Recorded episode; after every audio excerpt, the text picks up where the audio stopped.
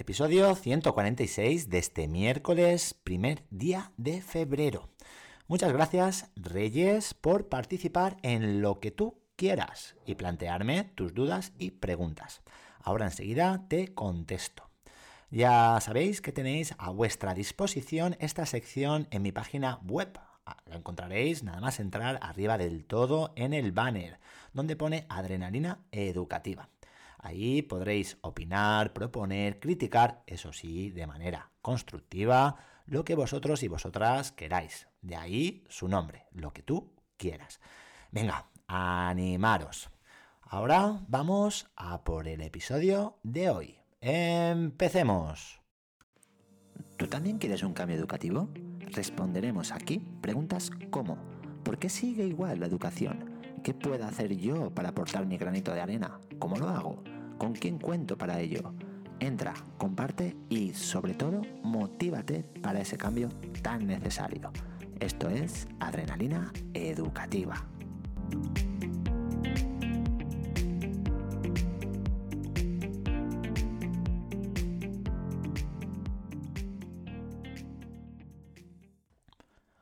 Bueno, Reyes, voy a ver si te contesto. Eh, me preguntas, así de manera resumida y general, eh, cómo planteo mis clases de TIC, TAC, TEP. Ya sabéis, todos y todas, que a mí me gusta más el TAC, tecnología, aprendizaje y conocimiento, donde el alumnado aprende las herramientas digitales en un contexto para una finalidad educativa no encuentro, no encuentro sentido a centrarme solo en el TIC, es decir, la tecnología, información y tecnología. ¿Qué diferencia existe entre TIC y TAC? Que la primera, en la primera solo explicas la herramienta en sí y en la segunda se aprende la herramienta realizando alguna actividad, trabajo, exposición, pues de, de algún contenido. Ejemplo sencillo. Podemos enseñar las características básicas de los documentos de Google, Vamos poniendo un título, esto lo podemos decir al, alumnado. Venga, vamos a poner el título, todos poniendo el título en formato título. Cambiamos, ahora vamos a cambiar eh, la letra de tamaño, vamos a ponerle color. Buscamos ahora una imagen de diferentes formas y la insertamos, eh, justificamos el texto. Esto sería el TIC. Simplemente estamos pues, especificando las diferentes opciones de los documentos de Google.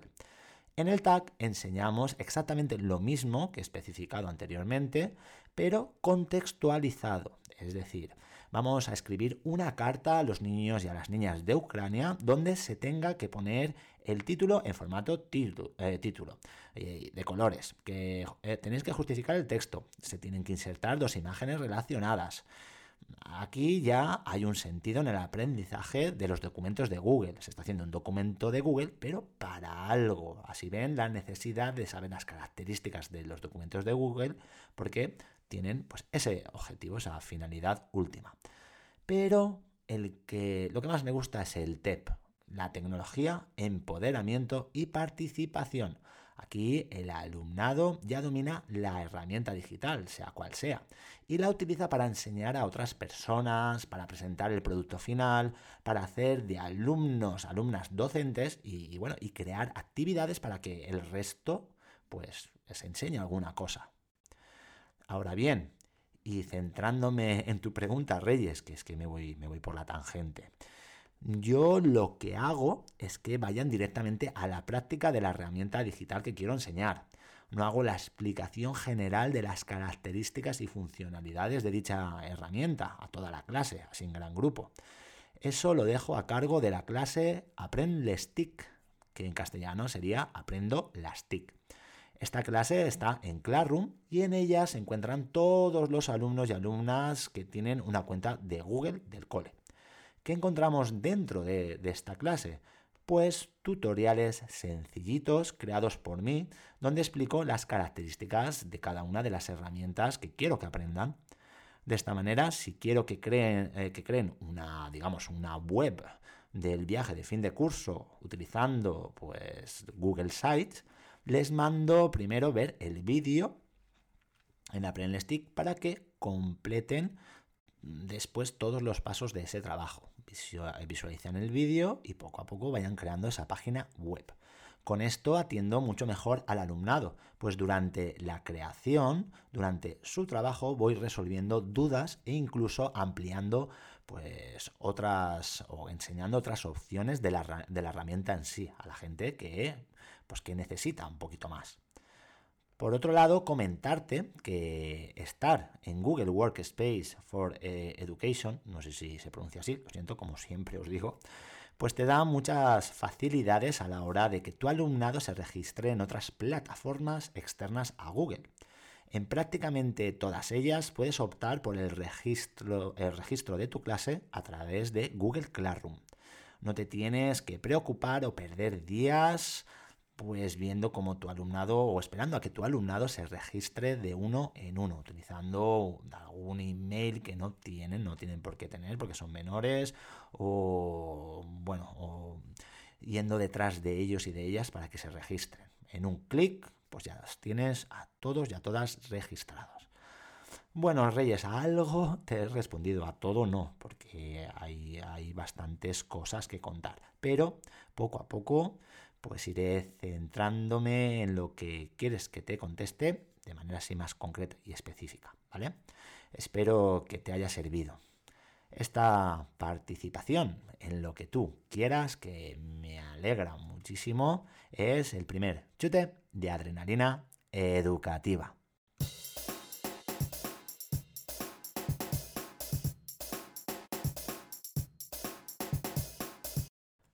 Hoy en la clase de Tic Tac Tep hemos continuado con ese email misterioso con el alumnado de tercero.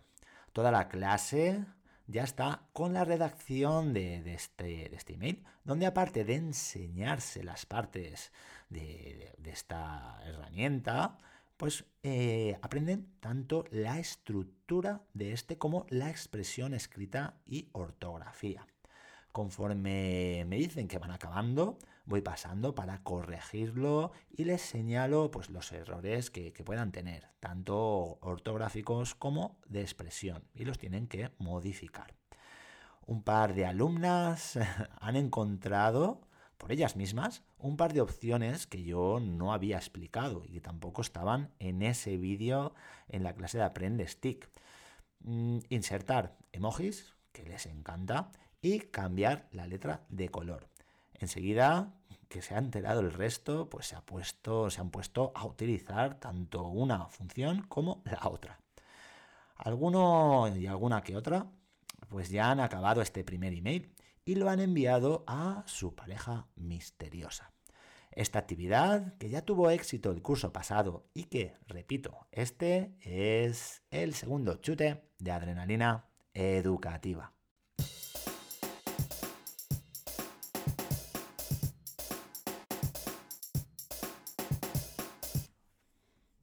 Ahora voy a centrarme en mi tutoría, donde hemos empezado con las exposiciones de la actividad del personaje famoso. Recordad que cada alumno y cada alumna tenían un personaje famoso y, debían plasmar en un documento de Google pues su país y continente de procedencia y su país y continente actuales. También debían de señalar todo esto en un mapa, enseñar y y plasmar también la bandera del país actual, decir el idioma en el que, en el que hablan y averiguar pues cuántas personas hablan esa lengua en todo el mundo. Pues bien, este trabajo les ha servido, este documento de Google con diferentes páginas, les han servido para presentar a su personaje delante de toda la clase. El resto del alumnado, mientras presentaban, pues evaluaba es decir, hacían lo mismo que yo. ¿Y qué es lo que se evaluaba? Pues la expresión oral con su gestualización, tono de voz, visualización, ay, visualización, madre mía, vocalización y mirada. Eh, tras finalizar cada exposición, proyectaba un mapa mundi donde debían también señalar tanto océanos como continentes y nombrarlos.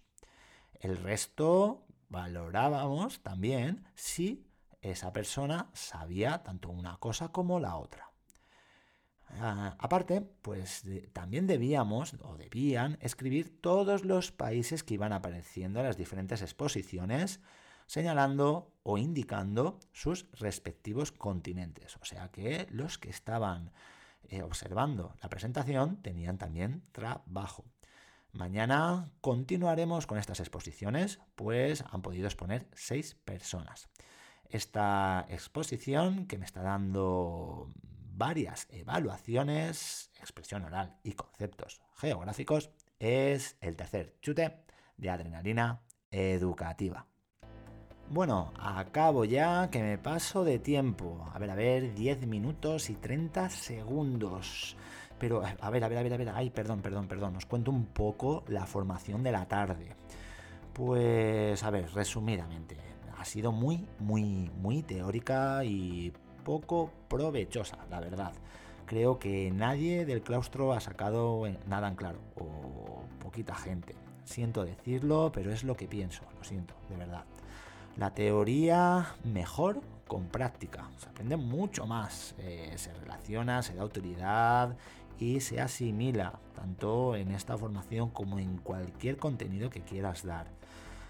Y, bueno, esto ha sido el, pequeñito resumen de la formación de hoy. Creo que la semana que viene ha comentado que haremos más práctica. A ver si hay suerte y merece más la pena. Ahora sí, episodio finalizado. Mañana jueves, día de guardia, os cuento pues más, más cosas. No os lo podéis perder. Un abrazo.